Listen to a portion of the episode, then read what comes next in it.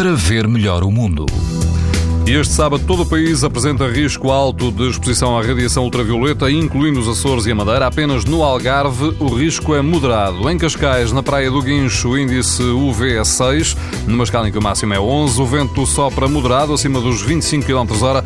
A água atinge os 21 graus. Mais a norte, na Praia da Costa Nova, em Ilhavo, o índice UV é também 6, ou seja, alto. O vento é fraco, a água chega aos 19 graus. Se estiver no Algarve, na Praia de Vila Moura, o índice UV é 5, 5, ou seja, moderado, o vento sopra fraco, a água chega aos 25 graus. Pode ouvir estas informações no site da TSF e também em podcast. Para ver melhor o mundo, uma parceria Essilor-TSF.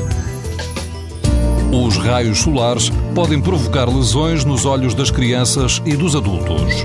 Proteja-se e aos seus filhos com lentes Essilor Proteção Total. Uma visão saudável neste verão é Silor. É Silor. Para ver melhor o mundo.